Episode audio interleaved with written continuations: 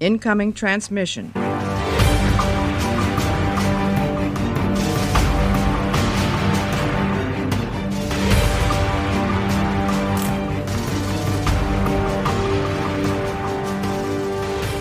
So, hallo und herzlich willkommen zu einer neuen Ausgabe Warpcast. Heute wieder mit Bulls Bulletin Folge 5 und dem Periroden Heft, Periroden Neo Heft 13. Bei mir ist wieder Mario. Hallo Mario.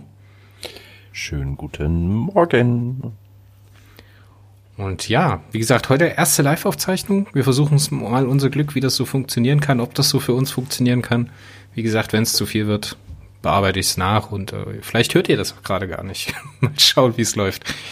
Wir haben uns einen kleinen Soundboard zusammengebastelt mit ein paar Standard-Sounds, die es bei uns so zu hören gibt. Einen, den ihr schon hört, äh, den zeige ich euch jetzt mal, damit ihr wisst, worauf ihr euch ungefähr einlassen werdet. Nein, doch. Oh. So. Aber jetzt genug von Quatsch gemacht. Ich bin ganz aufgeregt. Ich bin ganz aufgeregt, Mario. Periron Neo Band 13. Die Na, Zukunft beginnt von vorn. Schatten für über Ferrol. Bitte? Na, bevor wir damit anfangen, ich möchte mich einmal ganz lieb bedanken Oh ja. bei all den Lesern, die uns jetzt schon Feedback zukommen lassen. Ähm, einem Henrik von äh, über Discord. Danke für das Feedback. Wir werden auf jeden Fall ähm, lesen was. Und ein ganz großes Danke an Dietmar, der uns auch auf der Webseite eifrig äh, Kommentare hinterlässt. Auch wenn wir nicht alles zurückbeantworten können, weil wir es manchmal auch hier und da mal überlesen oder uns vornehmen zu antworten und es dann vergessen. Ja, Asche auf mein Haupt. Wir sind auch nur Menschen. Ähm, danke dafür. Ich meine, nicht alles werden wir umsetzen können, was an Feedback kommt. Nicht jede Idee werden wir aufgreifen. Manchmal auch einfach, weil sie für uns nicht passt. Aber im Großen und Ganzen ähm, hilft das. Und ich bin sehr, sehr froh darüber, dass das gekommen ist. Also nochmal ganz, ganz liebes Dankeschön. Ja, sehr schön.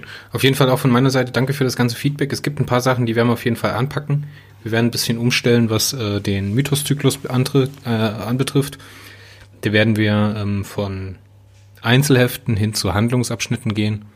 Wie wir das genau machen, sind wir uns jetzt noch nicht ganz einig, aber wir wollen da auf jeden Fall auch ein bisschen vorankommen. Und wenn wir jetzt alle zwei Wochen ein Heft machen, ich glaube, dann sind wir insgesamt vier Jahre unterwegs mit dem Zyklus. Ich weiß nicht, ob ich den Chris so lange ertragen kann. Das ist richtig und wichtig. Nein, werde ich schon können. Gut, dann haben wir damit auch den kindischen Spaßfaktor. Jetzt fehlt nur noch der Altherrenwitz im Laufe der Folge. Ich muss mal sehen, wo ich ihn reinschmuggel. Auf jeden Fall fangen wir jetzt an mit Schatten über Ferrol. Ich übergebe natürlich mal wieder dem Moderator, also in diesem Fall dem Chris. Wer moderiert das hier Wort für die? Meta. Nein, lass, lass uns doch vor den Metadaten erstmal das äh, Titelbild machen. Das hast du ja beim letzten Mal mit Heft 12 durcheinander gebracht. Ähm, diesmal wieder Ach, rot stimmt, und ja, ja. Ein topsidisches Schiff, ein Schlachtkreuzer oder irgendwas über einer ferronischen Stadt. Wahrscheinlich Torta, ne? Der äh, die. Stadt in äh, Klump schießt. Gefällt mir ehrlich gesagt ganz gut, weil es wieder so atypische Farbwahl für so ein Science-Fiction-Cover ist. Also wie gesagt, mir gefällt es gut, auch wenn mir jetzt das Schiffsdesign halt überhaupt nicht zusagt. Ich liebe es. Echt, das Schiffsdesign gefällt dir gut? Ja. Ja gut, es ist halt sehr plastisch, ne? Aber so alleine diese Schiffsform gefällt mir halt nicht. Finde ich sehr unpraktisch. Was mir an dem Cover ein bisschen nicht gefällt, ich habe da aber mal mit Falschfarben rumgespielt, äh, dann wird's besser. Wenn man den Planeten im Hintergrund, der hebt sich nämlich so rot nicht so gut gegen die Explosionen in der Stadt ab und die Strahlen. Ich hätte den Planeten im Hintergrund grün oder blau gemacht, wobei Türkis am besten als, Widerst äh, als, als Gegenpart kommt. Allerdings gebe ich zu, das ist dann schon fast Augenkrebs. Aber mir hat's gefallen. Ja, ich denke, wir sind uns einig, das ist ein echt tolles Cover. Und äh, ja. auch wenn es halt nichts Terranisches ist oder nichts Akonidisches zu dem Zeitpunkt, finde ich, ist hier ziemlich viel los. So, lass mich man mal mit den jetzt, warte, man könnte jetzt natürlich wieder meckern, dass es äh, ein bisschen wieder mit den verschiedenen Ebenen und im Vordergrund und so. Aber ganz ehrlich, da habe ich mich in der Frühphase von, von Dirk Schulz, wo er mit den Computergrafiken hier arbeitet, schon fast dran gewöhnt und ich würde es fast vermissen. Ja, aber ich muss sagen, wenn du jetzt gerade mal das Heck von dem Schiff anschaust, da hinten, wo die Triebwerke sind, Da ist, überlappen sich die Ebenen, ne? Ja. Also, da ragt das eine Gebäude vor das Schiff, das gefällt mir ehrlich gesagt ganz gut. Aber okay. So, Metadaten von dem Heft. Das ist einmal der Autor Hermann Ritter. Ich glaube, sein, ist das sein erster Auftritt in New zu dem Zeitpunkt? Habe ich nicht im Kopf. Jetzt muss ich kurz klicken. Peripedia ist mein Freund. Ja, ist es. Okay, der erste Auftritt von Hermann Ritter als Autor. Äh, Titelbild ist wieder von Dirk Schulz und Horst Gotthard. Sei es wie es sei. Äh, und wir sind mit der Erstveröffentlichung am Freitag, dem 16. März 2012. Wir haben Peri Roden, wir haben Rast Chubai, Wurio Sengo und Losso Scher in der einen Gruppe Trecker Horn. Auf Ferolia mit seinen eigenen Handlungsanteilen äh, Julian Tieflur, Timothy Harnahan, Mildred Orsons und Alan Dean Mercent und äh, das grande Finale steht heute Crest zu. Insgesamt äh, sind, ich glaube, jetzt sind wir schon relativ weit im August 2036 drin. Ne? Wir waren ja das letzte Mal mhm. noch bis Anfang August und jetzt sollten wir uns ungefähr so Mitte bis Ende August bewegen. Handlungsorte sind äh, Terra, Ferrol, Ferolia und Rofus. Und ja, mehr habe ich ehrlich gesagt nicht zu den Metadaten. Hast du noch was? Hm, es ist in Platin Edition 4 enthalten. Oh ja, Platin Edition 4. Das vorletzte Heft im zweiten Band, ne? Der Staffel. Also insgesamt im vierten Band. Ja, klar. Nein. Sind ja immer vier, ne? Das ist das erste in Band 4. Äh, in Band 4. Hm. 4, ja, ne, klar, 8, klar. 12, 13. du hast ja recht, du hast ja recht. Ja, das macht mich glücklich. So, jetzt machen wir wieder kindisch. Entschuldigung. ich kann es nicht einstellen, ich habe gute Laune. Ja, ist doch nicht schlimm. Sag mal, kannst du uns was zu Hermann Ritter erzählen? Ist der bekannt aus der Serie oder ist der hier ein Neueinsteiger? Naja, als Autor hat er jetzt bisher nicht unbedingt in der Peri-Rodan-Serie mit vielen Beiträgen geglänzt. Bei Mission Soul kamen auch ein paar Hefte von ihm, zwei, drei Stück. Äh, ich kenne ihn hauptsächlich als Betreuer der Perry Roden Club Nachrichten. Heute heißt es ja Fanszene, dieses äh, alle paar Wochen kommende Blättchen. Also die Mittelbeilage, wo über Fanscience und so weiter berichtet wird, Clubaktivitäten, die hat er sehr, sehr lange betreut. Ja, mehr kann ich zu ihm jetzt nicht wirklich sagen. Äh, außer, dass er das seit zwei Jahren nicht mehr macht mit den Club-Nachrichten. das macht jetzt ja die Christina Hager und sie macht sehr gut. Ja, machst du, denke ich, sehr gut. Willst du dich vielleicht auch on air nochmal bei der Christina bedanken? Das hatte ich mir eigentlich für ein andermal aufgenommen, aber ich bringe es jetzt hier ganz kurz. Ganz lieben Dank für die netten Worte in den letzten Clubnachrichten, Band 3101. Danke. Grüße an Christina an der Stelle, sehr schön. So, wir haben die Metadaten, wir haben das Titelbild. Ich würde sagen, wir steigen mit der Handlung ein. Würdest du in deiner unvergleichlichen Art ganz kurz für uns die Handlung zusammenführen? Auch hier wieder das Lob für die Handlungszusammenfassung gebührt eigentlich der Peripedia. Ich lese es einfach weitestgehend so vor. Äh, die Gruppe um Perry Roden mit Ras Jubai, Wurio Sengu und Chakdor dringen in den Palast des Tort vor und werden Zeugen der Flucht des Tort durch einen Transmitter. Das Oberhaupt der äh, Pharaonen ist der Tort. Lossocher, ein Ge äh, Gelehrter, wagt mit den Terranern zusammen ebenfalls einen Transmitterdurchgang. Sie gelangen nach Rofus, entdecken aber den Tort nicht, dafür aber Tora. Ähm, die Terraner befreien die Akonidin aus der Hand der Topsider und nehmen sie äh, mit, fliehen durch den Transmitter nach Lanol. Dort werden sie komischerweise von Ernst Ellert in Empfang genommen, der äh, eigentlich verstorben sein sollte. Auf der anderen Handlungsebene haben wir Julian Tiflor, Mildred Orsons, Timothy Harnan. Die werden ganz böse, sie stehlen eine Leica-Disc. Das ist das Beiboot, mit dem äh, Kinio Soptor und Rico im Vorheft in die Unterwasserbasis äh, geflogen sind. Ja genau, bis hierhin wird das glaube ich immer noch Aufklärer genannt dann, gell? Hm, genau, aber Leica-Disc ist eigentlich der richtige Ausdruck und äh, fliegen damit zum Titan, wo sie eine arkonitische Basis oder irgendetwas äh, vermuten, weil dort Signale hingingen und zurückkamen. Ähm, beim Versuch Zugang auf dem Meeres äh, Zugang zum auf dem Meeresboden liegenden Schlachtschiff Tosoma zu bekommen, wird, He, wird der He Yandong äh, mitsamt seinem U-Boot durch die Abwehrsysteme des Schiffes vernichtet. Und an der Stelle ist die Peripedia falsch. Crest durchschreitet den Transmitter in der Unterwasserkuppel. Dieser hatte sich selbst repariert. Ähm, nein, Crest durchschreitet ihn nicht, er hat es nur vor. Er macht es aber nicht. Und das ist das grande Finale, die Begründung, warum er es nicht tut und wie er es nicht tut. Das finde ich nämlich sehr beeindruckend, wie sie das gelöst haben. Und das, äh, ich denke, da werden wir daher auch nochmal ein Augenmerk drauf legen. Aber lass uns mal vorne anfangen. Ich denke, wir sollten als erstes über Roden sprechen und seinen Weg zu Tora, oder? Ja, den fand ich persönlich jetzt gar nicht so beeindruckend. Das war für mich Standardware, wie es in Perry Roden ähm, eigentlich jederzeit geliefert bekomme, aber eben auch genauso erwarte. Ja, da war jetzt nicht so viel Tiefe wie in den vorangegangenen Heften mit drinne, finde ich persönlich. Klar, äh, die Besetzung durch die Topsider wird nochmal richtig schön. Ähm, ja, was heißt schön? Das ist das äh, falsche Prädikat. Das wird nochmal richtig als bösartig dargestellt und alles. Aber das nutzt sich natürlich nach drei, vier Heften dann auch irgendwann ab, ne, wenn überall die Gräueltaten des Krieges immer nur geschildert werden. Von daher war relativ äh, für, für mich kein absolutes Highlight, aber jetzt auch nicht schlecht. Meinst du jetzt auf Ferolia oder meinst du das, was auf Rohfuß passiert ist? Der komplette Handlungsstrang. Okay. Ja. Also ich muss sagen, ja, du hast recht, das ist Standardkost. Ich finde es relativ cool geschilderte Action, weil gerade der die Befreiungsaktion später für Tora, die ist schon, das ist schon sehr also ich, ich, ich bekomme da sehr die Räumlichkeiten mit, weißt du, ich, ich kann sehr gut die Charaktere verfolgen, wie sie durch die unterschiedlichen Gänge gehen, wie sie dann ihren Weg bahnen, ne? Wie sie praktisch sich durchkämpfen, wie Roden auch immer wieder mit Schaktor kämpfen muss, das finde ich gut, das gefällt mir echt.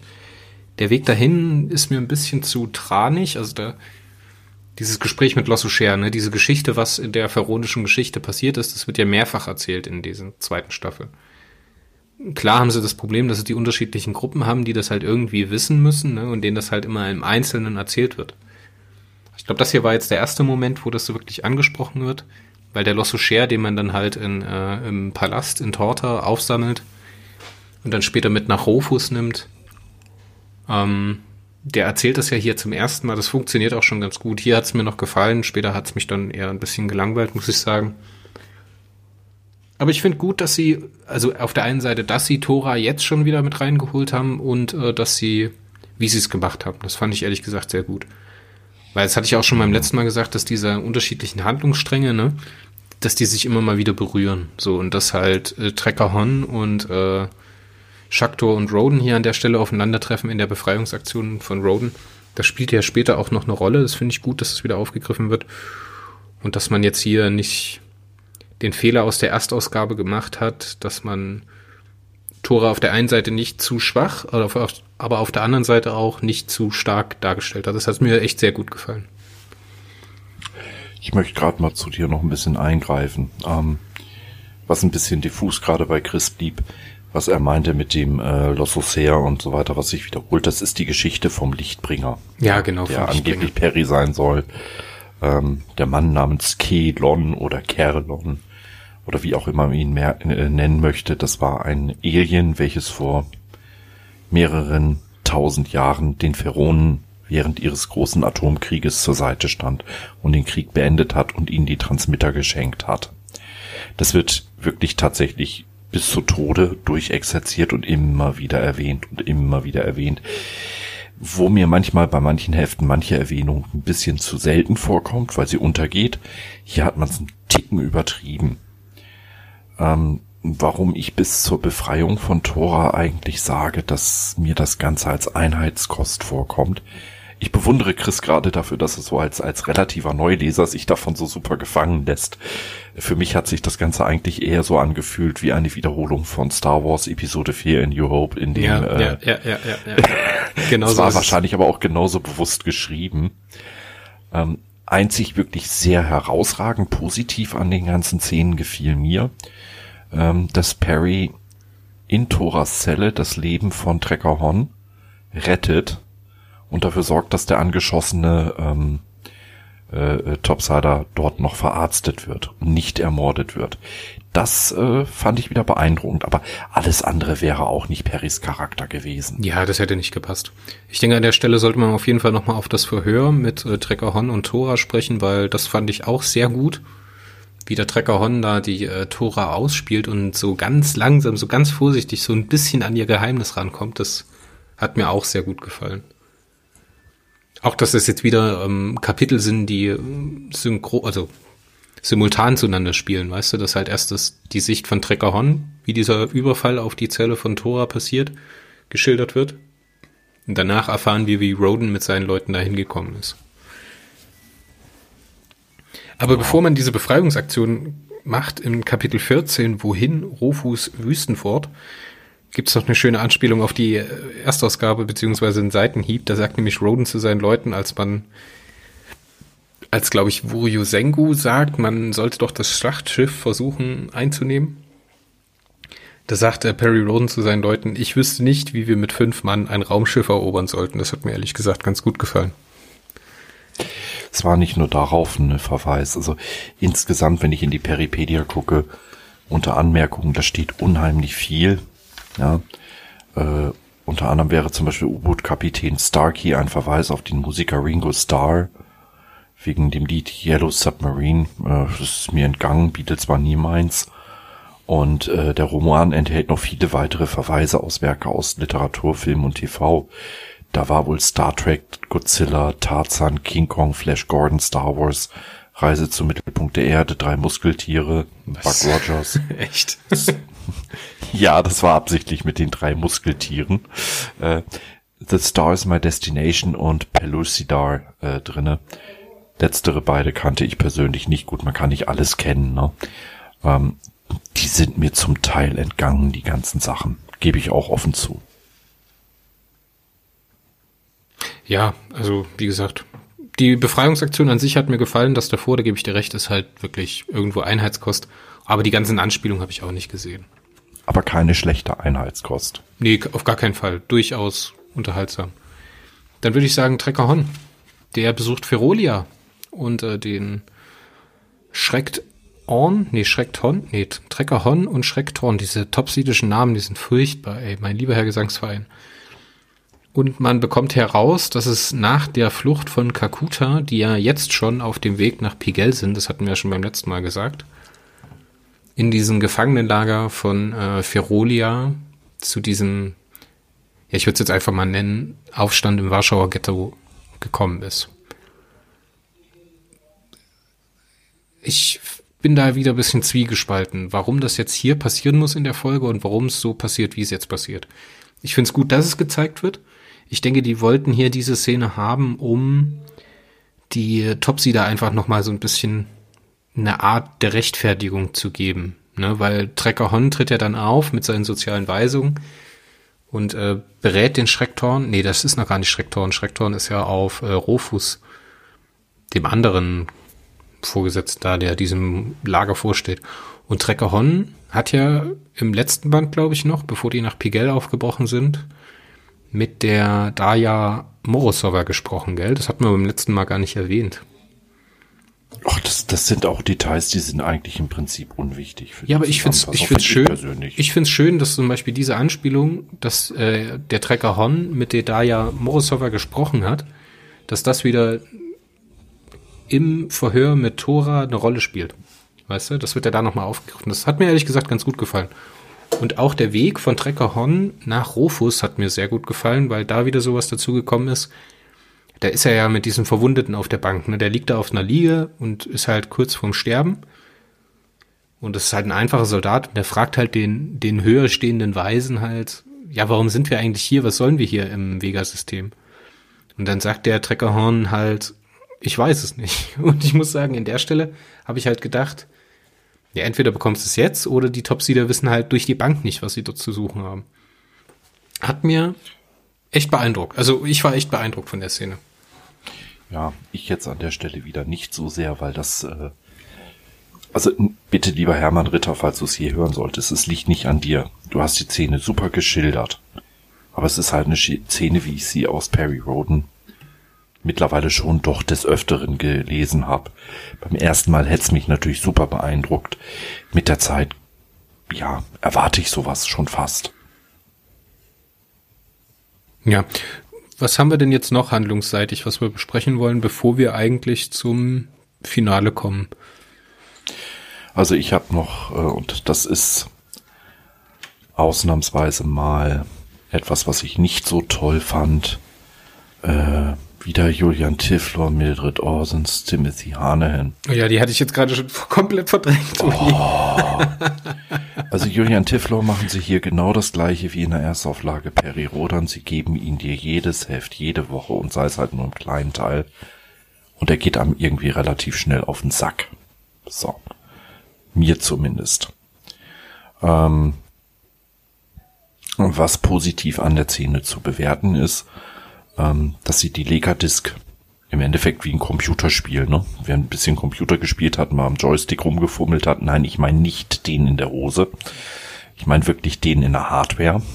Wir Älteren kennen noch Joysticks. Mm.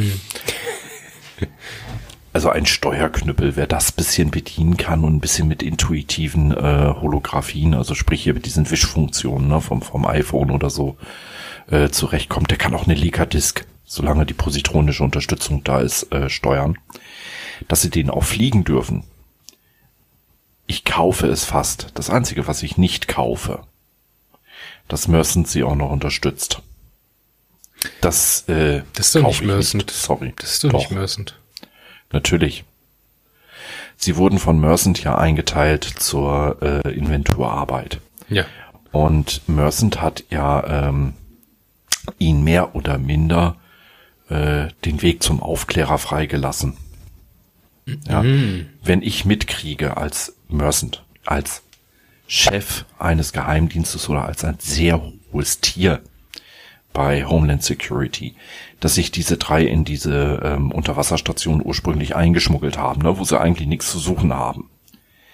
Dann park ich sie nicht nur, sondern habe sie dauerhaft unter Bewachung weil ich weiß, das sind Aufrührer, ich weiß, was sie in der Lage sind zu machen, dass sie sich für Regeln nicht interessieren. Und dann sichere ich auch diese verfickte Disk, die verfluchte Disk ein wenig äh, stärker ab. Deswegen, das ist, das ist so nachlässig von ihm. Da weiß ich nicht, ja, das Exposé wird's gefordert haben, ne? Bringe die Figuren von A nach B. Und Hermann musste das jetzt ausbaden. Also da sehe ich wieder das Exposé ein bisschen mit in der Schuld und nicht den Autor. Ja, ich glaube, diese grundlegende, ja klar, das ist, wird im Exposé gestanden haben. Dadurch, dass sie das ja jetzt auch nicht in einem Roman abgearbeitet haben, sondern dass es halt über zwei Romane gelaufen ist, diese Story. Das wird ja später nochmal aufgegriffen dann mit, ähm, wie hieß es? Hano, genau. Entschuldigung.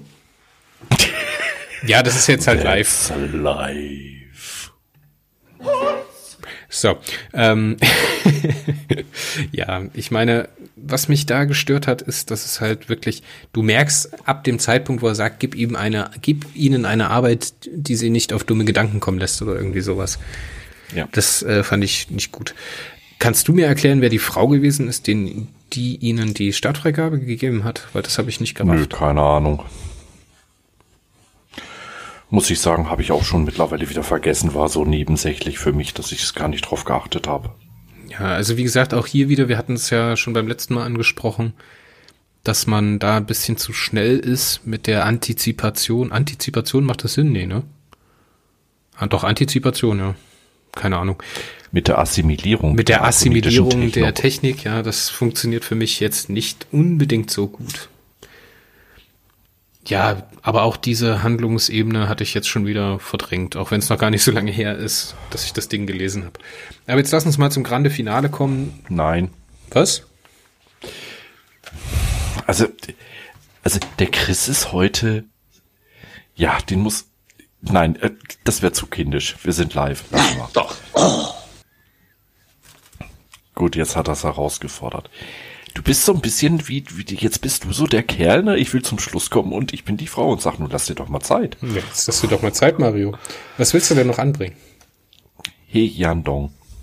Eigentlich ein schön eingeleiteter Charakter, der als Unterstützung, äh, ja, als Support-Charakter recht nice war. Und dann so ein unrühmliches Ende beim Anflug auf die Tosuma, die sich wehrt. Und dann Ja, stirbt er zusammen Total der verschenkt, Besatzung. weil der durchaus so dra... Was? Verschenkt nenne ich nie, es nicht, weil es war jetzt nicht so richtig dramatisch. Ich find's schade, dass er nicht mehr dabei ist. Ich wollte aber gerade diese Szene im Grunde loben. Man hat nämlich einen Support-Charakter, den man ein paar Hefte lang kennen und ähm, zum Teil auch hassen lernen durfte. Hier einfach elegant mit entsorgt. Und der Tod ist nun mal ein Begleiter von Literatur. Ja, wie gesagt, grundsätzlich habe ich da auch nichts dagegen, aber ich, er hatte halt genug Tragik, um ein bisschen mehr zu sein als das, was er jetzt ist. Genauso finde ich es halt schade, dass John Marshall in der zweiten Staffel so wenig, wie sagt man im, äh, beim Fernsehen, äh, Screentime bekommt. Ja, Gott sei Dank hat er nicht noch mehr gekriegt. Der ging mir auch mittlerweile auf den Sack. Nein, gute Charaktere erkennt man daran, dass man sie selten einsetzt. Finde Ja, ich persönlich. Auch ein Argument. Ich muss sagen, ich finde es gut auf der anderen Seite, dass es halt so, dass es halt eine verdammt bedrohliche Situation ist, unter Wasser sich da so einem Schlachtschiff zu nähern und nicht ganz zu wissen ne, und versuchen einzubrechen und sowas. Das kann halt auch mal böse in die Hose gehen und in dem Fall ist es halt in die Hose gegangen. Dann war noch das Auftauchen Ernst Ellert. Ich meine, er ist ja ein lebender Zombie ne, auf Terra. Und hier erwartet Ernst Ellert Perry ähm, sinngemäß mit den Worten, ich habe Ewigkeiten auf dich gewartet. Und Perry steht da so ein bisschen so, äh, what the fuck? Ja, hier wird ja schon angedeutet, dass er halt, wie sagt man dazu, omnipräsent ist. Ja, omni, omnipräsent auch zeitlich gesehen. Ja, ich denke, da werden wir beim nächsten Heft noch sehr viel drüber sprechen müssen, aber das, ja, es ist halt alles so Plot-Device-mäßig. Weißt du, es ist alles so. Ja, aber das ist, äh, das ist das, was ich jetzt auch wieder als Stammleser ein bisschen von der Serie erwarte. Ein Plot-Device ist ja nichts Schlechtes per se. Im Gegenteil, wenn es gut eingesetzt wird und auch mit ein paar schönen mystizistischen äh, Wörtern äh, ähm, esoterisch verbrämt wird. Also sprich, Oh, ich mal drei. er hat, ich, ich, er hat ich- verbrämt gesagt. ja, ich, ich äh, sch schätze es, wenn es Autoren schaffen, vier oder fünf Seiten in einem Heft zu schinden, in dem sie gar nichts aussagen und vor sich hin schwurbeln. Jetzt nicht im äh, negativen Verschwurbelungssinn von ne, den ganzen Corona-Idioten, sondern ähm, im Sinne von, ja, ich, ich und, und äh, im biblischen Sinne halt, ne? Man sagt nichts aus mit sehr vielen Worten. Finde ich teilweise geil.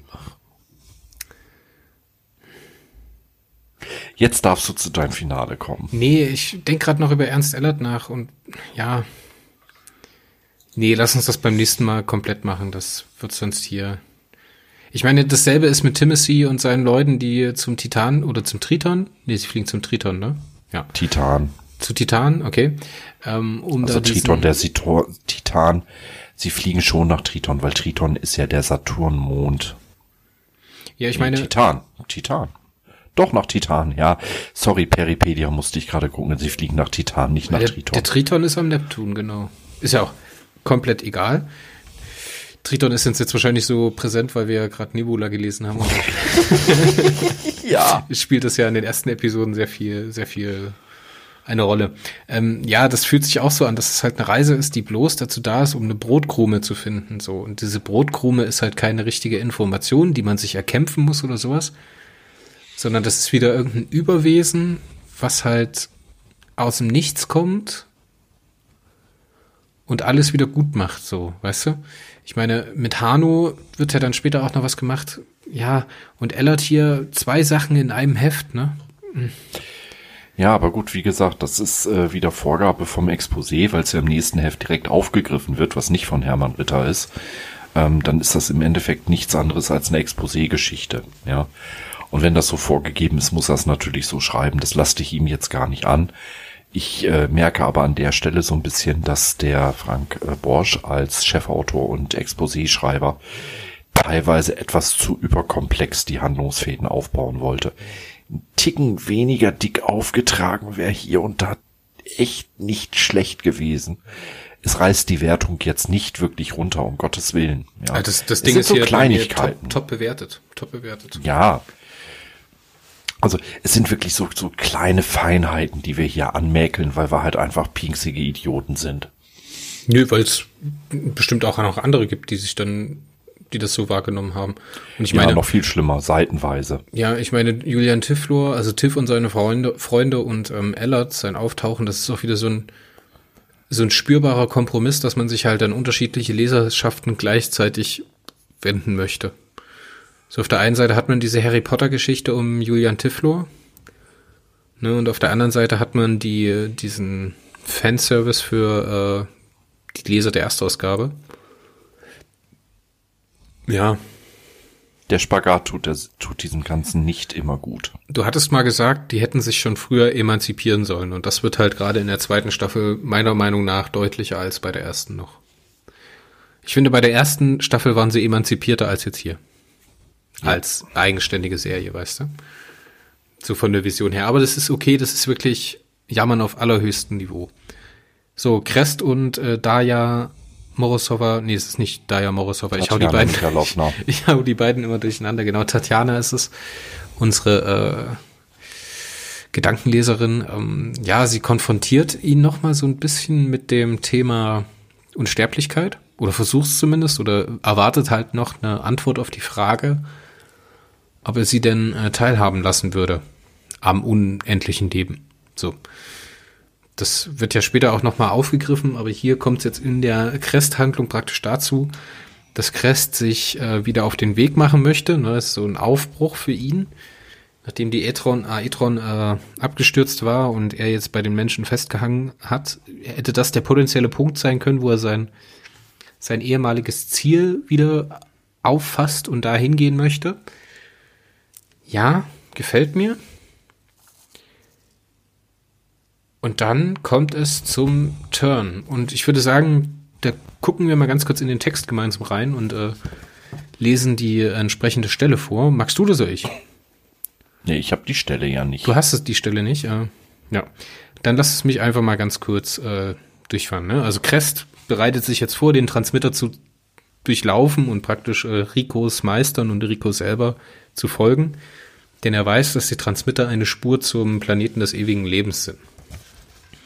Er hat sich jetzt hier verabschiedet und hat äh, Briefe an die Leute geschrieben, die er vermissen wird. Ne? Tora, von der er überzeugt ist, dass sie lebt. Perry Roden, Reginald Bull und so weiter. Das Summen wurde lauter. Die Energieversorgung fuhr hoch. Crests behandschuhte Hand näherte sich dem Auslöseschalter. Dann verharrte er. Wem hast du eigentlich geschrieben? meldete sich die Stimme in seinen Gedanken zu Wort.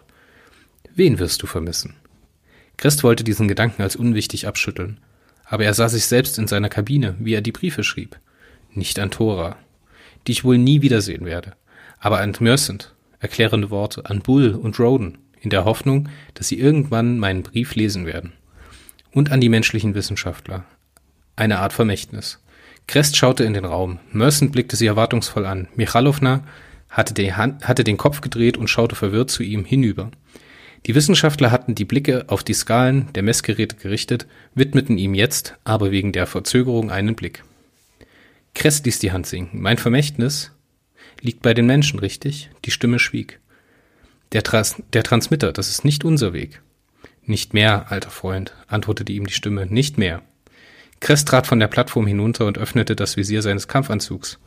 Mercent, könnte ich meine Briefe wieder haben? Verwirrt streckte dieser ihm das Klemmbrett wieder hin.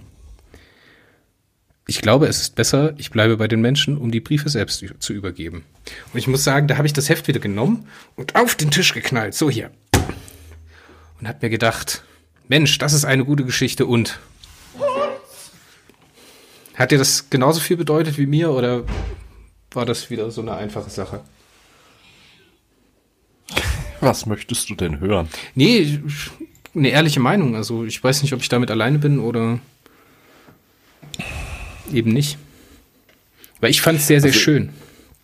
Ja, es war schön, aber es hat mich jetzt nicht so tief beeindruckt wie dich. Ich, es hat mich nicht komplett kalt gelassen, aber ich war jetzt auch nicht so tief beeindruckt. Ist bei einem alten Sack wie mir wahrscheinlich auch ein bisschen schwieriger als bei dir. Ich finde es auf der einen Seite sehr beeindruckend, wie sie es machen mit der, mit dem Extrasinn, mit der Stimme in seinem Kopf. Und das hat mir gut gefallen, da es halt auch nicht so viel Exposition bekommt. So. Was mir auch gut gefallen hat, ist, dass man das in der dritten Person geschafft hat und halt so dezent gemacht hat. Ne? Das ist halt nicht so, sieh her, er ist jetzt ein Terraner, sondern er, er erklärt das so aus seinem Gefühl heraus. Das finde ich so schön. Es ist halt nicht so ein, so ein Bekennermonolog, wie es in der Erstausgabe der Peri Roden gemacht hat, immer mal wieder, sondern das ist halt so ein, so eine Selbsterkenntnis. Das fühlt sich an, als würde er selbst auf die Idee kommen. Und das hat er mich so miterleben lassen und deswegen hat mich das Ding hier so beeindruckt. Ja gut, das ist, ist die versteckte Form von dem in der Erstauflage in den ersten 19 Heften sage und schreibe 35 Mal das erste Mal, dass sich Crest total sicher war, dass die Terraner das Erbe der Akoniden kriegen. Ja, was soll ich dir jetzt sagen? Ich, ich fand's gut. Und es war für mich wieder so ein ähnliches, also es war nicht annähernd so krass wie das äh, Ende vom letzten Teil für mich mit dem Fanservice, aber ich fand's halt schon sehr gut. Ja, war es auch. Also ich, wie gesagt, selbst wenn ich so ein bisschen pinkste, das ist jetzt nicht negativ gemeint. Äh, es, es ist ein Stilmittel, wie ich es in der Serie halt schon ein paar Mal gelesen habe. Nicht oft. Es war hier auch sehr, sehr schön eingesetzt. Aber vielleicht bin ich auch einfach zu alt oder vom Charakter her anders, dass es mich nicht so tief beeindruckt wie den Chris. Also von daher. Aber es war gut. Und damit sind wir durch durch die Handlung und wollen mal zum Fazit kommen. Magst du anfangen oder soll ich? Ich, du darfst gleich deine Meinung meiner entgegenstellen. Ich habe dem Ganzen eine knappe siebenhalb von zehn gegeben. Ganz einfach, weil es für mich, äh, ja, es ist das, was ich von so einem Neo-Heft erwarte. Das wurde etwas übertroffen. Aber es war jetzt nicht so signifikant übertroffen, wie äh, du es jetzt empfinden würdest. Mir fehlten so ein, zwei Aha-Stellen noch da drinne, die mich persönlich gepackt hätten. Aber das ist äh, Geschmackssache. Also ich habe jetzt hier mal, ne, das, ich habe mir die Fazitnotizen jetzt direkt, nachdem ich das Buch weggelegt habe, gemacht. Deswegen jetzt so im Nachhinein würde ich mich jetzt hier noch mal selber ein bisschen eindämmen und da so die ein oder andere Sache noch mal relativieren. Ich habe mir auf jeden Fall aufgeschrieben, dass der, dass es ein sehr sehr starker Weg ist von Roden hin in seine Rolle zur Verantwortung. Es gibt da so eine Stelle, wo er sagt, ja, äh, Shaktor ist halt der Ortskundige, Lossocher ist ein, ein Transmitterwächter. Äh, Sengu kann sehen, also durch Wände sehen, durch Dinge sehen.